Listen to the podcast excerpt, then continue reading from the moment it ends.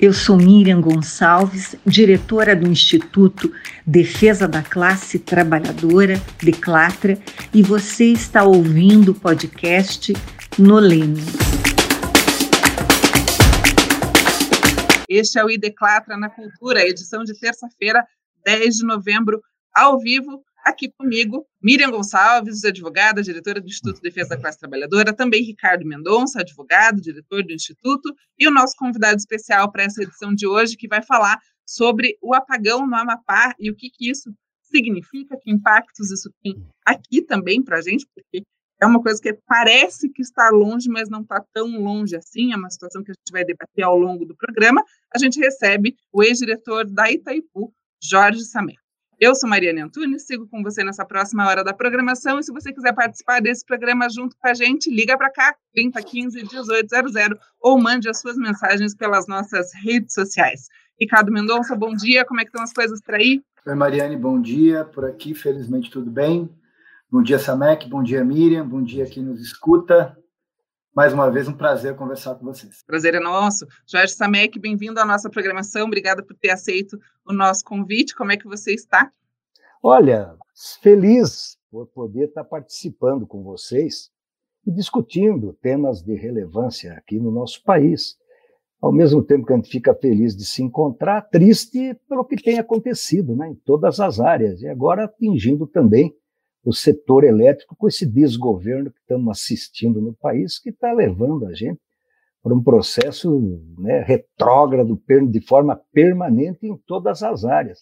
E o setor elétrico agora foi atingido também dentro de um procedimento que eles tentavam de toda forma realizar a privatização da Eletrobras, do sistema elétrico, aquilo que custou sangue, suor, lágrima de gerações nós éramos modelo mundial do ponto de vista de energia.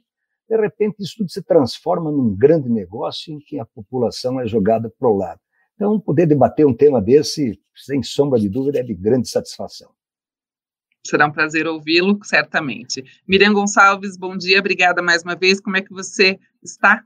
Estou bem, Mariane. Obrigada, obrigada, Ricardo. Samek, muito obrigada por ter aceitado o nosso convite, é um prazer e vamos aprender muito com você, com certeza. Uma situação grave no país e que vamos debater isso também e que por momentos pareceu que não estava acontecendo, porque o Brasil se preocupou muito mais com a eleição nos Estados Unidos, enquanto uma população de um estado inteiro passou, passou e passa por gravames na sua, hum. na sua vida de uma forma bárbara. Eu queria pedir para a Mariane começar nos contando um pouco, resumidamente, aí o que, que aconteceu e o que, que está acontecendo no Amapá. Por favor, Mariane. Houve um incêndio na subestação que abastece 90% do estado no Amapá que ocorreu na última terça-feira, dia 3, e deixou seus, seus habitantes às escuras. Ao todo, foram cinco dias de apagão e três dias sem abastecimento de água. O Ministério de Minas e Energia informou no domingo, dia 8, que 76% do fornecimento foi restabelecido, mas a população afirma que há instabilidade na entrega de energia. O governo afirma que a normalidade da carga será retomada em até 10 dias e até lá haverá racionamento. Foram 14 das 16 cidades do Amapá atingidas pelo apagão, o que corresponde a mais de 765 mil pessoas afetadas. Samek, o que, que aconteceu no Amapá?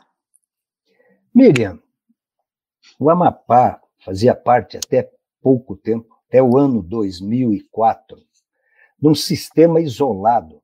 Nós tínhamos cinco estados no Brasil que não estavam interligados ao Sistema Integrado Nacional que é o famoso SIM, que é uma beleza. Sistema Integrado Nacional, você pode, que nem nesse momento, estamos com uma seca danada no sudoeste e no sul do Brasil, estamos recebendo um monte de energia que está vindo exatamente do norte do Brasil, das obras de Tucuruí, de Belo Monte, do Rio Madeira, Santo Antônio, geral, todas as obras feitas no nosso período através do PAC, Programa de Aceleração do Crescimento.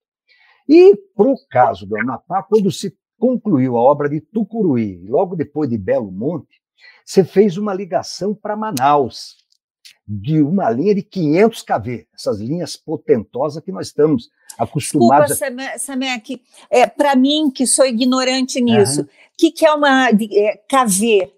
É, quilowatt. É, Obrigada. É, você é, é, atacado. É atacado. Obrigada. Entendeu? Ótimo. Em vez de você levar um pé de alface, você leva um caminhão de alface. E depois você distribui. Então, tá. é desse jeito que funciona o sistema. Nós estamos agora já com linhas né, de 750 até de 1000 kV. Mas essas linhas de 500 kV são, até pouco tempo atrás, 10, 15 anos atrás, era o que tinha de mais forte de poder transferir grandes pacotes de energia de uma região para outra. Isso é uma beleza que você transforma a energia, transporta a energia, é, é, não tendo que fazer novos alagamentos, novas construções, aproveitando a diferença hidráulica que ocorre a nível de um país como o nosso, que é continental. Bom, voltando. Aí, quando se fez a ligação para Manaus, que tanto quanto o Acre, Rondônia e também Amapá, era tudo feito através quase que de óleo diesel, de termoelétricas. Quando nós entramos no governo, Manaus e Amazonas e essas mais quatro estados, o que Itaipu produzia de energia em dólares era o custo e o dispêndio que os brasileiros tinham para poder fazer infraestrutura para levar óleo diesel para esses estados que eram isolados. Só que nós era 4 bilhões de dólares, quase perto disso o nosso orçamento, e custava para os brasileiros 4 bilhões de reais. Só que, claro, a relação ali era 2 para 1, mais ou menos, mas você vê o preço e a infraestrutura e o desastre ambiental de estar tá queimando permanentemente fuel oil ou óleo diesel para poder fazer esse sistema gerar. Com a construção, a duplicação de Tucuruí e a construção de Belo Monte, você fez uma linha troncal, uma não, duas, ligando essas usinas a Manaus. Quando chegou na altura de um lugar que chama. É, puta, como é que é o nome lá? Bom, já me. É, tem, tem, tinha um, na margem esquerda do rio Amazonas, você fez duas grandes subestações de 230 kV derivando para Amapá. E essa subestação de Amapá, que recebe essa energia produzida em Tucuruí e Belo Monte, foi privatizada. E aí uma empresa que chama Isolux, é uma empresa grande, é uma empresa espanhola, ela tem uma participação em mais de 30 países do mundo. Alguns lugares trabalhando bem e outros não trabalhando bem. É um, um processo assim. Claro, visam o quê? Lucro. Substancialmente. O lucro, lucro. É, é, a regra do jogo da é privatização. É, é, ah. é, do jogo do capitalismo. Uma empresa Exatamente privada visa Exatamente. Então, é, essa é a grande discussão que está. Eu acho que esse acontecimento, usando o velho bordão que há males que vem para o bem, vão mostrar a importância da Eletrobras ser pública. Esses investimentos todos só existem, e podemos pegar um exemplo de 40 anos atrás aqui no Paraná. Por exemplo, não tinha energia elétrica nas áreas rurais e nos municípios distantes. Começou com o clique rural, em 1982. Quando nós entramos no governo, aí foi o, o, o grande programa que levou mais de 15 milhões de brasileiros a ter as, luz para todos. Luz para todos só dá para fazer se for com empresa pública. Nós só fizemos o clique rural no Paraná porque Curitiba, Londrina, Maringá dava caixa para Copel, que aí permitia levar a luz para Cerro Azul, para Adrianópolis, para os municípios que são pouca população, renda baixa, distâncias longas, que só uma empresa pública pode fazer. Mas vamos combinar nessa, MEC, hoje a, a, a energia é básica e ela é básica por várias razões. Não é só para uma produção, não é só para a economia, mas é para a saúde pública, é para uma vida minimamente digna. Veja o que aconteceu no Amapá. As pessoas ficaram sem água. Não é Miriam. só ficaram sem ligar a, é, a luz, é. mas a luz. tudo. Nada, nada, sem nada, não tem sinal, nada funciona. Isso é básico do básico do básico. Eu convivi com isso. Na casa dos meus avós era lampião quando eu era criança. Estou com 65 anos, não parece, mas essa é a minha idade, Miriam. E quando eu tinha 5, 7, 8 anos, na casa dos meus avós, não tinha energia elétrica. Na propriedade que nós temos lá da fazenda, era tudo gerador. Chegava à noite lampião.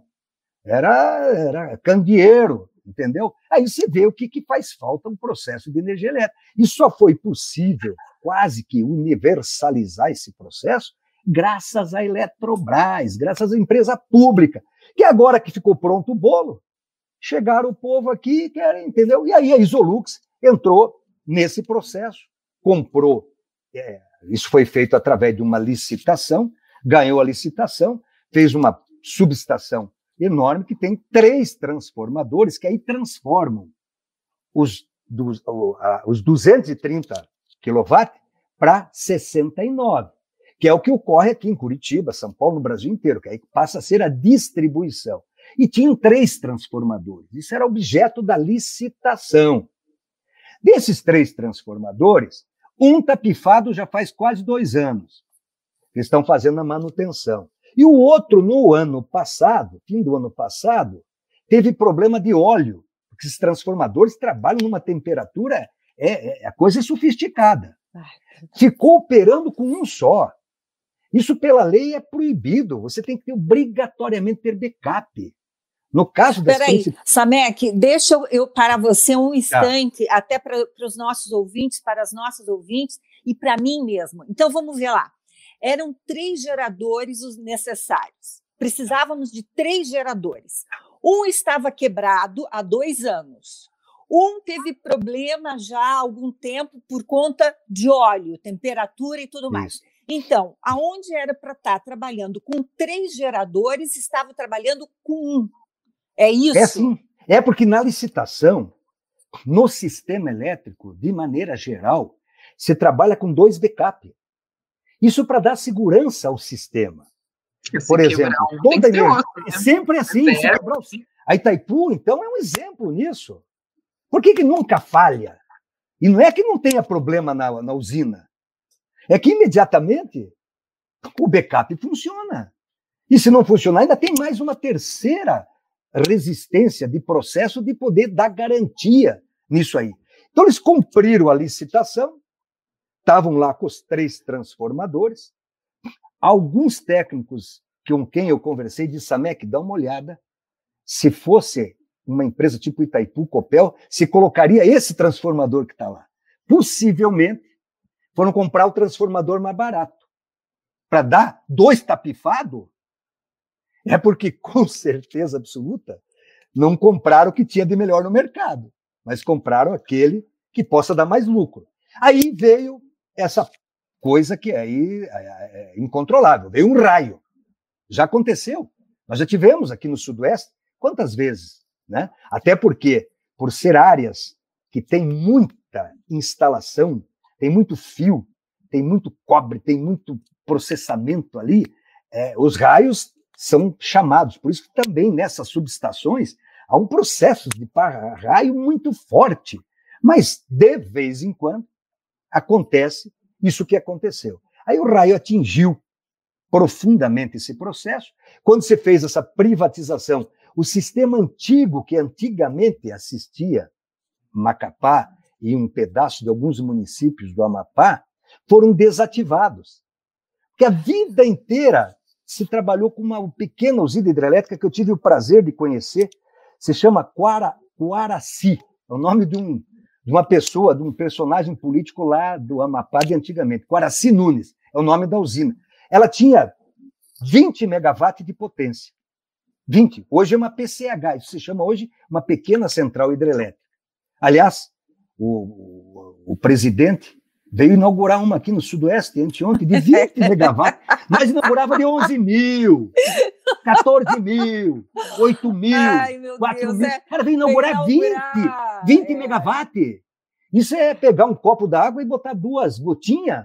Essas as obras que estão fazendo aí. Acabaram com o PAC, não tem mais obra de infraestrutura acontecendo no Brasil, a não ser aquelas que já vinham dos nossos governos anteriores. Coisa nova?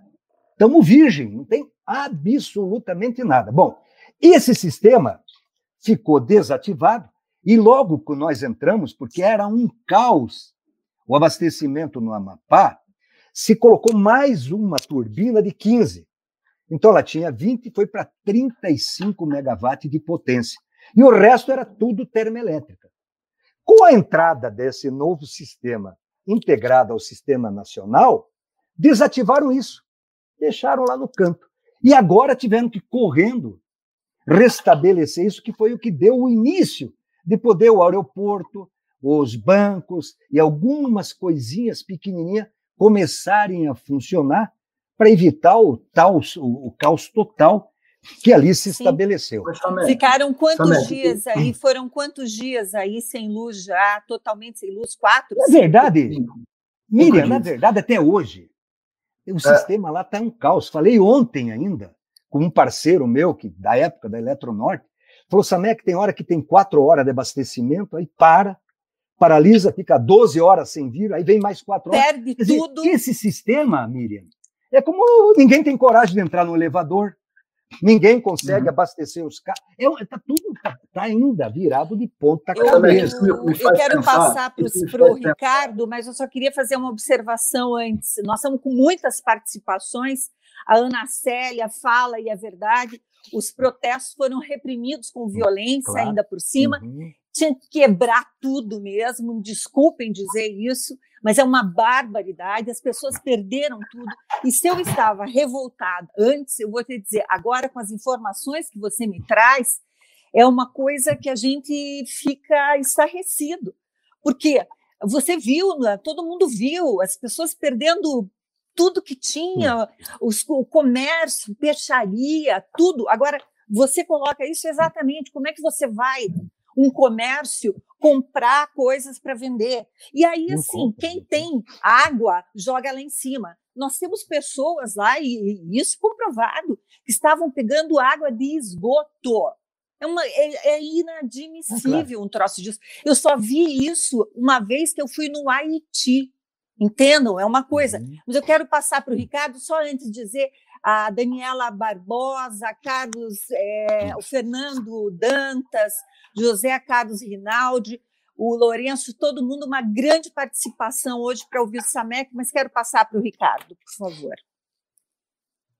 Não, é, eu queria só é, me somar ao Samek, fazer duas perguntas, Samek, para ti. Tá. Né? Primeiro, é uma, uma ideia que se dissipa de que o patrimônio público não tem dono, né? de que o patrimônio público é uma coisa etérea e que não é exatamente do povo. E é, na verdade é. Né? Essa grande riqueza do povo é, precisa ser tratado com mais carinho aqui. E tem um outro mito, que é o mito da eficiência da iniciativa privada e da ineficiência da iniciativa e da administração pública. Né? E na, na administração privada tudo funciona, tudo é uma maravilha, tudo é lindo, e na iniciativa pública seria o contrário. Você acabou de dizer nessa primeira participação que é todo o inverso, né?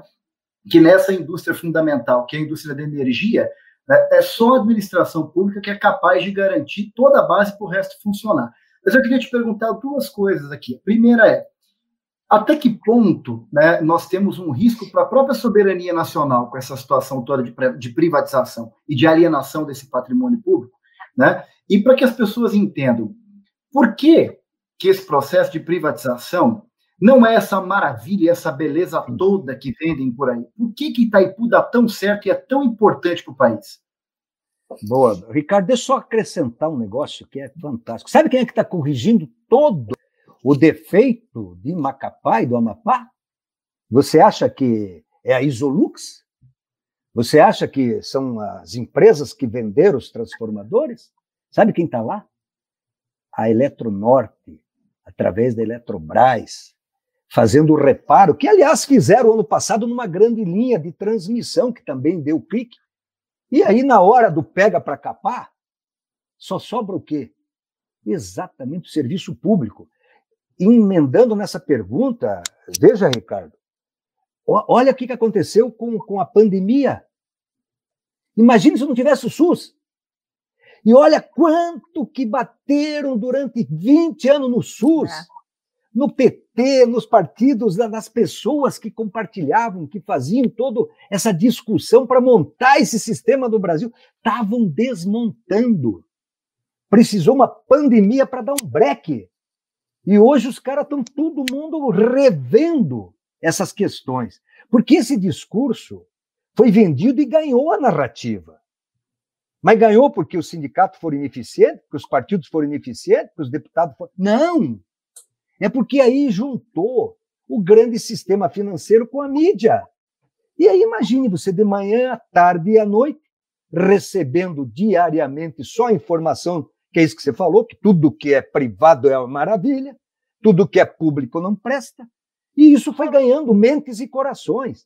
Aí veio a pandemia, quando tiveram que ir para os laboratórios, é a universidade pública, não vi uma manifestação dessas universidades, não vou citar nome, mas podia começar com o Paraná. E fez o quê? Produziu o quê? Trouxe o quê para a população? Os laboratórios. É Butantan, é o Lactec, entendeu? São Sim. laboratórios públicos, todos eles. Só tem solução.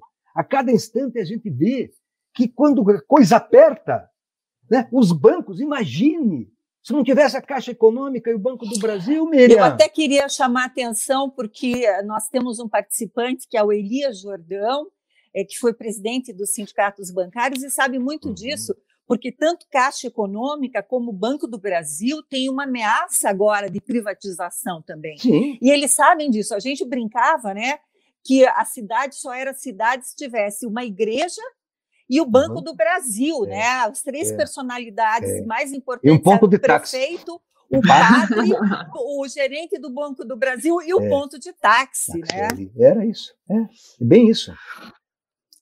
Samek, num caso de apagão, deixa eu te fazer a pergunta. Ah, Para nós, enfim, leigos, num caso de apagão, o que, que acontece? O que, que teria que ter sido feito? Vamos dizer, vamos dizer que a, essa empresa é, não tivesse feito essa barbaridade desses dois outros é, transformadores estarem uhum. estragados, uhum. mas é, vamos dizer, cai o raio, tá? O que, que teria que ter sido feito? Porque eu vejo uma demora muito grande de resposta. O Amapá tem de lá o presidente do Senado, Davi é, Alcolumbre, é. e vê ele do lado do secretário de Minas e Energia, do secretário, e uhum. o secretário dizendo: vamos restabelecer em 10 dias, e Ao ele ministro. balançando a cabeça. Uhum. Foi ministro. ministro. É. Eu, eu, uhum. eu, não consigo imaginar. Não, mas ele está nervoso. Miriam, veja bom, é bem. bom ficar mesmo, é, né? É, até porque o irmão dele está disputando a prefeitura. E estava com a eleição, basicamente, fizeram um rearranjo lá. Imagine, com a presidência do Senado. Estava contando já com o macuco no Borná. Já estava achando que a coruja estava depenada. Tinha certeza. Essa corujinha aqui já é nossa. E a população, que nós estamos assistindo com toda a razão, está muito possessa. Ocorre que o sistema nacional, nos últimos 20 anos, Ó, eu vou dar um número para você que eu peguei. Onde é que eu deixei aqui? Só para você ter uma ideia do que foi feito só pelo PAC, Miriam. É, nós colocamos no período do nosso governo 21.804 megawatts de potência a mais no sistema elétrico brasileiro. Interligamos 11.928 quilômetros de linha. Isso dá uma segurança energética, além de ter colocado grana para fazer as energias que antigamente chamava alternativa. E que hoje a energia que vai acontecer até o ano 2050 vão ser as principais. Estou me referindo a eólica e solar. Hoje o Nordeste produz mais energia através do vento do que através da hidráulica. E essa seca que ocorreu no Nordeste durante anos, não aconteceu nenhum apagão, por quê? Porque as eólicas e o sistema integrado nacional reabastecem. No Brasil hoje, Miriam, só tem um estado que não está interligado. Se chama Roraima, que inclusive recebia boa parte, mais da metade da carga da Venezuela. Com essa boa relação que o Brasil mantém com imagine como é que está a situação. É o único estado brasileiro que não está interligado. E nesse caso exclusivo do Amapá, só não voltou restabelecimento imediato porque os dois transformador, o backup e o backup 2 estavam fora, estava sem reserva. Então, um jogo de tênis, de basquete, sai dois jogadores, e não tem reserva no banco. Acabou. Então, é esse o problema. Então, a nível nacional, nós já, ano, alguns anos atrás, tivemos um problema. Mas você vê que no máximo é 12 horas, 6 horas, 2 horas. Tem interferências que ocorrem todo dia, ninguém nem sente. Porque sequer pisca a lâmpada. Sai usinas. Eu tive agora, dias atrás, dando uma palestra em São Paulo, Miriam, e fui ver a usina de Marimbondo, que é uma das maiores de São Paulo de reservatório. Sabe quantos por cento que ela está da sua capacidade do reservatório? Quatro. Minha ideia. Nossa. Quatro. Um, dois, três, quatro. Pegue essa usina nossa, que é a exemplo do Paraná, é Capivari Cachoeira. Quase ninguém sabe, então vou, vou passar uma informação importante. Por que, que chama Capivari Cachoeira? Porque o reservatório fica em Capivari, fica aqui em Quatro Barras, Campina Grande. E sabe onde que produz energia? Lá na tua terra, chamada Antonina, dona Miriam. Desce mil metros de pressão. Produção de energia é exatamente gravidade. Ela é a usina mais, uma das mais produtivas do mundo. Pena que o reservatório é pequeno. Mas do ponto de vista, né? Itaipu tem 120 metros de declive, que já é um, um absurdo de bom. Agora imagine mil metros. É pegar uma mangueira e você apertar ela, uma gota d'água vai 30 metros, entendeu? Tamanha pressão de Capivari. Dá uma olhada como é que está Capivari. Quem está indo para Santa Catarina, ali no Vossoroca, Miriam, meu Deus do céu, só está correndo assim. um fiapinho é, é, é, de, de água, onde é o leito do rio. O resto secou. Mas não temos tido nenhum problema de falta de energia no Paraná. Por quê? Porque temos várias outras usinas, temos hoje também a, a, usinas a, que não são só movidas a, hidráulica, e estamos interligados no Sistema Integrado Nacional. Se não tivesse esses 21.800 megawatt, que é a duplicação de Tucuruí, Belo Monte, Santo Antônio, Giral, Telespires, nós estávamos no mato sem cachorro. Então, eu, eu, eu uma quero até colocar, eu, eu, só me permita, Mariana, eu queria colocar duas participações importantes aí também. A Cristina Schweire entra para falar também, que é verdade e tal. O Fernando coloca que essa simbologia, você veja, você fala de Capivari Cachoeira, né? E essa simbologia da inauguração do. Bolsonaro, que vem aqui inaugurar o que eu falo, podia falar uma usina no, que é um asfalto em condomínio privado, vem é, é tem uma simbologia toda, porque é uma usina uhum de iniciativa da iniciativa privada, né? E eu queria até pedir, Mariana, a gente está com muitas participações, Mariane, para ler ali o ponto 3, que a gente fala, e eu até peço desculpas a quem está me ouvindo, mas a minha indignação é muito grande, gente.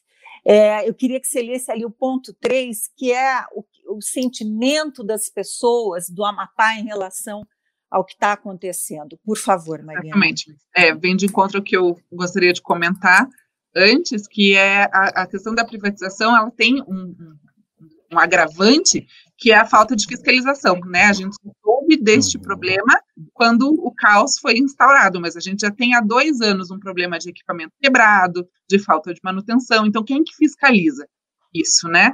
E essas de, respostas que demoram realmente, né? A população da Amapá está é. aí sem suporte nenhum é, do, do, do, governo, do né? Poder do, público. Poder público, exatamente. E isso, é, a gente é, tem um depoimento aqui, né, do problema, segundo a moradora Ana Karina, é o descaso do restante do Brasil em relação a esse problema. O Amapá foi completamente esquecido. Temos uma medida paliativa para esse caos. O país acha que já está tudo bem, mas não está. Continuamos sofrendo com desabastecimento de água, com oscilação na comunicação e tantos outros serviços. Exatamente. Ricardo. E aí tem um, tem um, eu quero dar um, um depoimento pessoal, Samek, que é muito daquilo que você falou sobre a importância da energia enquanto riqueza vital para a indústria, para pequeno produtor, para nós no nosso dia a dia.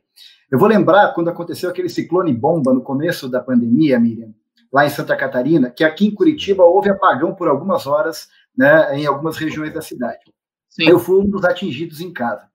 Uh, e os meus filhos, cheios de privilégios, uh, gritavam porque não tinham acesso à internet, porque não podiam jogar videogame, porque não tinham não sei o quê. E foram 14 horas assim. Isso me permitiu ensinar a esses meninos de maneira bem simples o que é verdadeiramente riqueza, né, Samek? O que, que realmente importa para nós. Porque quando a gente fala em riqueza, as pessoas vão logo falar em dinheiro. O negócio é acumular e tal, e tal, e tal. E aí, quando falta energia, que você não pode fazer comida, porque o fogão não funciona, que você não pode tomar banho, porque a água não chega quente, que você não pode acessar o elevador, porque você mora no 16 andar, você descer, você não sobe. E quando você não tem acesso à internet para consultar alguma coisa no meio de uma pandemia, e pior, o hospital não está funcionando, aí sim a gente começa a entender o que é verdadeiramente riqueza. E a população do Amapá teve dois apagões, né?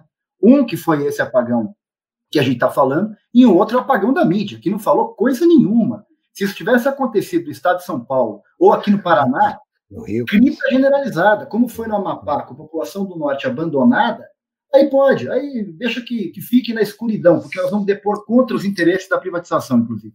É isso. Até porque você fala, você fala na água, Ricardo, e não é só na água do chuveiro que não sai quente. Mas ela não sai, né, Samek? Porque não. depende da energia o sistema também de abastecimento de água, não é isso? Perfeito. Estamos vivendo aqui em Curitiba, no paraíso da região sul, e essa rotatividade que está sendo feita, desse racionamento, que é exatamente fruto de investimentos que também deveriam ter sido feitos e por um período não se fez. E aí começam a brigar contra o clima. E quando você vai estudar com profundidade o clima, ele se repete, são coisas que ciclicamente acontecem. Agora, o administrador responsável trabalha com antecipação e não tem desenvolvimento, obviamente, sem energia. E que, graças a Deus, está mudando a cada ano, a passos largos. Eu, você acompanhou muito isso, Miriam. Como é que o mundo inteiro era movido a carvão, ainda é, mas é a principal fonte longe de energia carvão, depois gás, petróleo, e o povo entendeu que esse negócio tudo aqui, opa, alto lá. As cabeças mais inteligentes começaram a perceber isso anos atrás. Eu lembro de você na vice-prefeitura, quando nós fizemos um convênio para começar de colocar, pensar, fazer carro elétrico, é. começar de fazer, sabe, ônibus tocado com biodiesel, com eletricidade. A Itaipu teve a experiência junto, do avião elétrico, né? Tu, Miriam, foi a única frustração que eu trago forte na vida, que eu vi ali uma janela que o Brasil podia ser um grande fabricante de carro elétrico. A corrida para carros movidos a combustão nós já perdemos, não vai ter outra empresa mundial que consiga suportar isso que está colocado aí, com essas principais empresas centenárias. Agora, quando houve uma quebra de paradigma que abriu espaço, e o país com a energia que tem o Brasil, e os Zé Ruela aí ficaram encebando, aí entra outro fator, Ricardo, que você se referiu à iniciativa privada. Eu ainda um dia vou escrever sobre isso. Eu fui boicotado pelas empresas produtoras de veículo automotores Nossa. ligado. Fui. Eles me enganavam fazia reunião, mas olha, eu saía de lá satisfeito, agora vai. E eles pegavam, como é que a gente faz para desarmar isso aí? E aí o Brasil ficou para trás.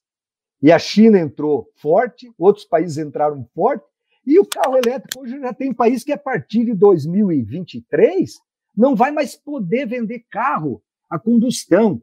Então, a empresa, veja o que é essa tal da privatização, o que é essa lucro, busca desenfreada, e o que, que isso retarda um país? Não vai ter iniciativa privada que vai levar energia para o interior dos estados do norte do Brasil, porque é absolutamente antieconômico. Miriam, essa informação é muito importante para quem está nos ouvindo. Na tua conta de luz, na do Ricardo, da Camila, da Miriam, de todos nós, minha, uma parte dali vai para um sistema nacional de compensação que banca essa energia e esse diesel que chegava lá no Amapá, no Acre, no Amazonas, em Roraima, porque senão ficava inviável o custo da energia lá. Isso vale para gás também. Então nós temos uma, na conta de compensação uma parcela que os estados mais ricos, mais desenvolvidos, alocam para poder fazer um bujão de gás não custar mil reais no Amapá. Ele acaba vindo por um preço basicamente quase parecido com o Sudeste, com o Sul, porque tem uma baita de um subsídio que isso é feito exatamente para poder levar esses benefícios para as regiões mais distantes. Agora, quando se privatiza, isso aí, ó, meu esquema. Você acha que alguém vai querer fazer uma linha de 100 quilômetros para levar energia para 10 colonos? Não. não. Ela nunca vai ser É mais ou menos hoje como você vê a, o funcionamento é, da, de internet em alguns lugares. Isso. Não chegam. Isso. Não porque chega, não interessam não essas claro. empresas que são e privadas. não dá retorno. Não Você dá acredita, retorno falando da minha cidade, aí, Antonina, tem um trecho entre Antonina e Morretes que tem é, é, habitado, é tudo, não é sítio, não é mata, uhum. não é uhum. nada, que simplesmente não tem internet. Não tem internet. Mas quero voltar é, e pedir, uh, Samek, para a gente e uh, para os nossos ouvintes, nossos ouvintes entenderem uh, como é que funciona. São até a Simone, que é uma participante, coloca é, que o pai dela participou disso nas redes de transmissão da Copel uhum. e tal. Uhum. São três partes, né? Você é. tem aí uma geração da energia, você tem a transmissão da energia uhum. e, e, tem a distribuição isso. da energia. Isso mesmo. Você pode explicar para a gente um pouquinho como é que isso funciona? Tranquilamente. Geração, na verdade, desses três sistemas que existem, a população só acaba entendendo a distribuição. Sim. Por isso que a, a Copel é famosa, a Celeste é né? famosa, a CPFL, etc., porque é que chega na população. É onde vem a conta de luz. A geração, de maneira geral, ela é feita através de vários mecanismos. No Brasil, o maior dele é ainda a geração hidráulica, corresponde com quase 50% de toda a geração. Depois vem gás, é, e depois vem, junto com esse processo, temos um pouco de carvão, graças a Deus, muito pouco, só no, mais no Rio Grande do Sul, alguma coisinha em Santa Catarina. Nós aqui, para dizer que estamos fora, temos uma usina, mas nem funciona. Fica aqui no interior, pé de Curiúva, ali tem uma, uma, uma usina que era térmica da, da, da, Copel, é a carvão, o resto não. É tudo abastecido basicamente por hidráulica. Gás, que também chega, é bem menos poluente que carvão e que fui óleo, e aí essas novas gerações, que temos tido da biomassa, que era antes usado para contaminar rios, córregos, riacho, mar, é, e hoje virou uma grande fonte de energia. É, o Paraná, que é o maior produtor de suíno, de aves, de gado de leite, aquela quantidade de bosta toda, era tudo, não era aproveitado, e aquilo é uma riqueza. Claro. E nós, não é só nossa, trabalhamos, poluir, né? Não Nossa, é só para poluir. pesado, Miriam, isso aí tomou conta hoje. Todo agricultor hoje já tem o solar, ou tem o. Eu, eu queria montar a Bostobras e fazer uma empresa, porque isso aí é absolutamente compatível com, com o nosso país. Você vai no oeste do Paraná, é uma beleza. A quantidade hoje, aqueles frigoríficos, nas horas de ponta, só se abastece com energia produzida pelos dejetos e por aquilo que não é aproveitado. E aí, solar. Tudo isso, e, é. Então, isso compõe a geração. Tá. Depois tem a distribuição, que são essas linhas enormes que transferem energia de um lado para o outro, do outro lado para um, e, e assim por diante. Naquele fatídico apagão de 2001, faltou energia no sudeste do Brasil porque não tinha linha de transmissão. Se tivesse o sistema que tem hoje, nós não teríamos vivido aquele apagão de 2001. Foi aí, isso aí se deve muito, me permita aqui, mas eu vou falar, Dilma Rousseff. Ela era ministra das Minas e Energia e tinha vindo de ser secretária, porque ela era secretária de Energia no Rio Grande do Sul. Conviveu é. com isso direto. Quando ela entrou, pegou o professor Pinguelli, que era o presidente da Eletrobras, nós todos se reuníamos todo mês, Miriam. Formaram um tal de CONCISE, Conselho do Sistema Elétrico. Então, tinha assentos presidente das grandes empresas, com o Ministério e, e, e com a Eletrobras. E ali se discutia esses processos. Foi aonde surgiu o PAC. E é isso aí, na área de eletricidade, nós fizemos uma verdadeira revolução. Meu Deus do céu, imagine pedir para o nosso ministro ir, ir, inaugurar uma usina de 20 cabeças. É eu piada. outra coisa. É uma sabe? piada. Eu Belo imagino... Monte é 11.400, divide por 20. Veja, e eu é imagino pública. um apagão, eu imagino outra coisa.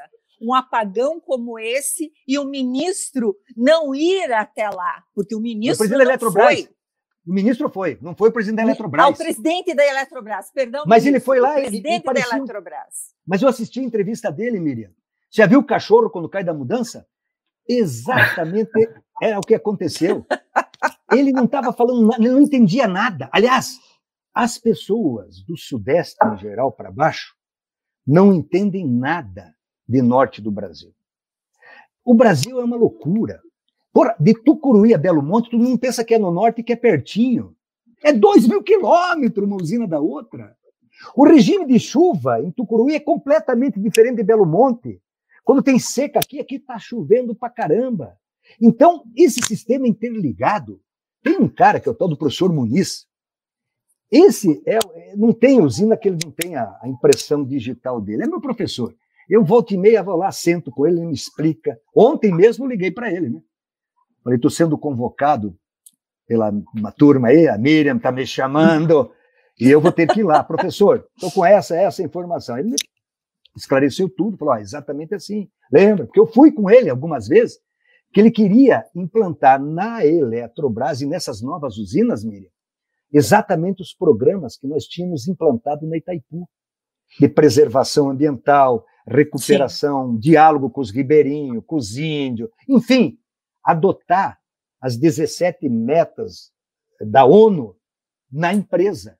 Tanto que ninguém mais fala mal de Itaipu, ela é, a população gosta de Itaipu porque sente Exemplo não... mundial, né, Samek? Um exemplo mundial. Aliás, o Cícero Blake, que está participando aqui, ele lembra também desse do biogás. Vocês foram. Isso aí é o, um exemplo mundial. A primeira usina tem que chamar Cícero Blake Jr. Esse cara é o cara que mais entende no Brasil, tanto que ele é presidente da Associação Nacional dessa matéria. Não tem ninguém que tenha mais conhecimento, que mais visitou, que mais escreveu. Ele tem livros editados é um verdadeiro craque nessa área. Meu abraço, Cícero. E aí nós Miriam, eu falando... me lembrei. Ah, pois não, Ricardo.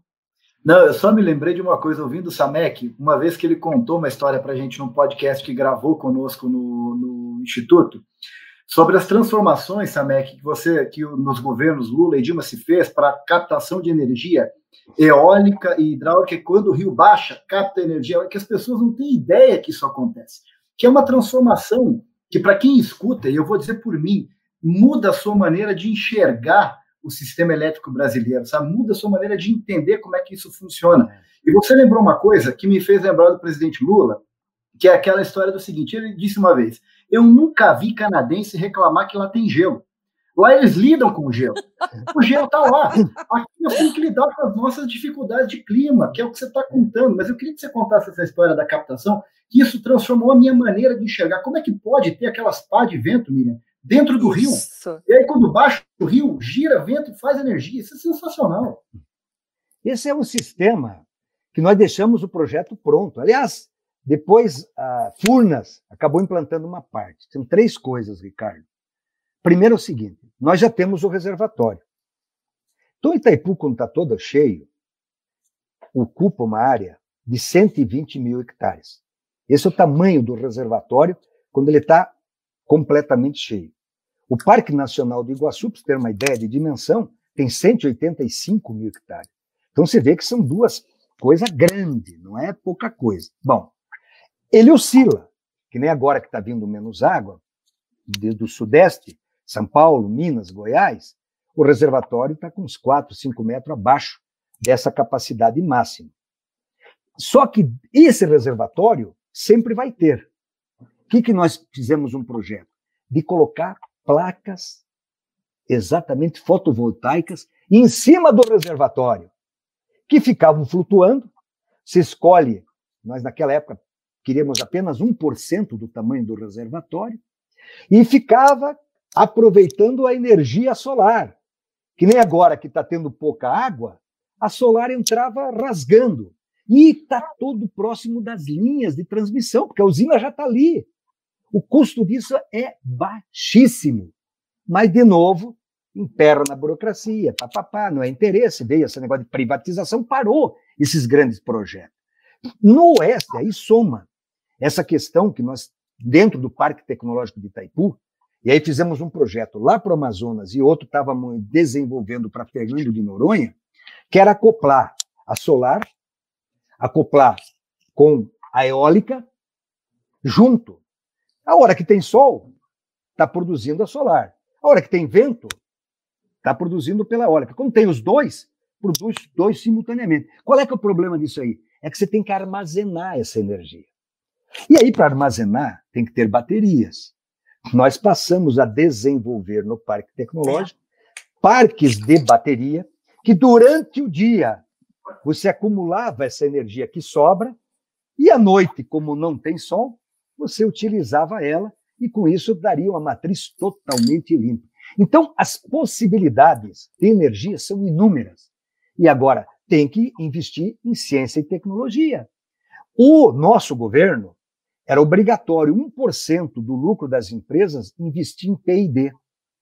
No ano retrasado e no ano passado, tiraram esse 1% para jogar nessa área de compensação do preço da energia, para compensar essas, esses sistemas mais isolados. Não tinha dinheiro de orçamento, etc. Pegaram a conta de P&D, que isso ainda vai dar rolo, tenho certeza absoluta. O que, que é P&D? Programa de desenvolvimento. É, tá. Você, tudo que você é desenvolvimento. Você quer entrar em informática, é, é são as startups da vida, tudo é P&D, né? É você estar tá na frente do seu tempo. O teu carro, teus programas pesquisa na prefeitura lá, é pesquisa e desenvolvimento, P&D. Você pesquisava e depois desenvolvia. Aí você acha e vê, opa, isso aqui deu certo. Aí joga para o mercado, ou o próprio governo, né? O, o, o, o rei dos países, que é o dito como mais liberal, é os Estados Unidos.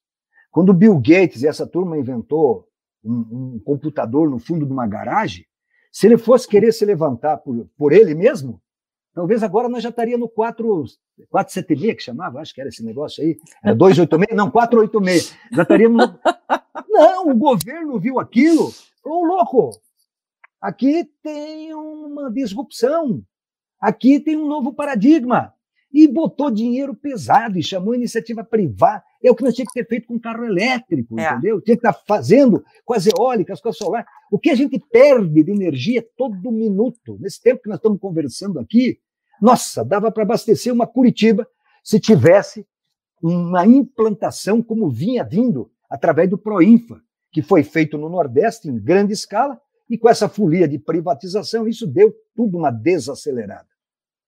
O nosso tempo de hoje está chegando ao fim, sempre passa rápido demais, mas eu já gostaria de agradecer ao Jorge Samek pela sua disponibilidade, mais uma vez ao Instituto Defesa da Classe Trabalhadora, e passar a palavra para vocês para as considerações finais, mas eu queria só é, falar que, como a gente tem falado na sequência desses nossos programas, a gente tem um governo que não conhece a realidade do nosso país, a gente não tem, não tem a dimensão, né, a diferença entre os estados, mas principalmente nesse momento me solidarizo à população do Amapá, porque o prejuízo da população ninguém está mensurando, né? Das famílias que tinham seus produtos em casa, que com oito dias sem energia não tem o que se salve, né?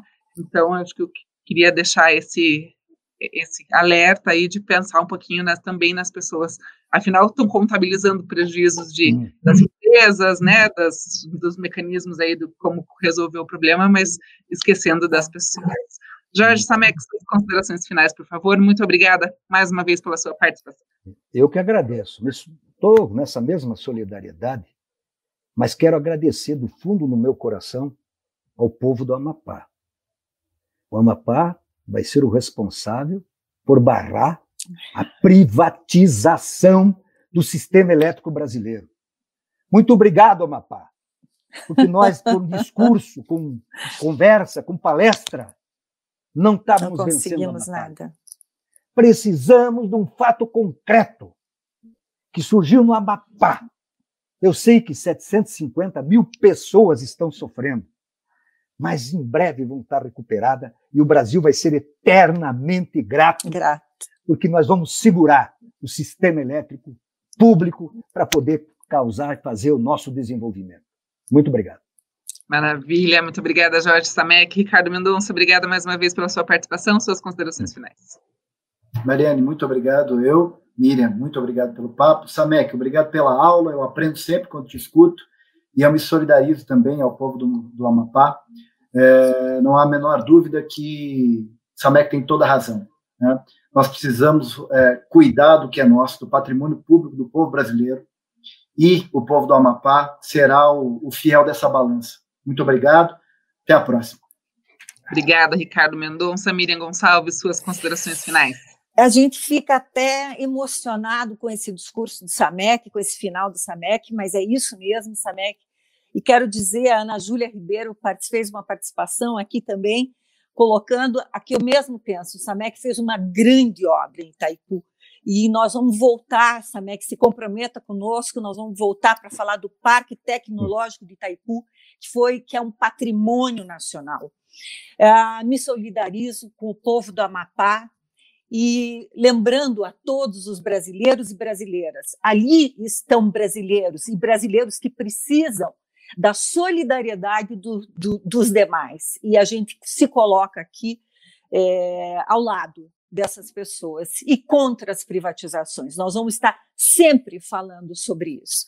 Samek, muito obrigada. Ricardo, muito obrigada. Mariane. E a gente volta na quinta-feira, inclusive tratando aí sim da política externa brasileira. Um beijo para todas e todas. E hoje nós batemos um recorde de participações, Samek, certamente graças a a sua presença. Muito obrigada. O Ideclatra na Cultura de hoje fica por aqui. Eu agradeço a sua companhia, a sua audiência. Agradeço mais uma vez Jorge Samek, Ricardo Mendonça, Miriam Gonçalves e ao Instituto Defesa da Classe Trabalhadora pela realização desse programa. Um abraço a todos, fiquem bem, se cuidem. Quem puder, fiquem em casa. Um abraço.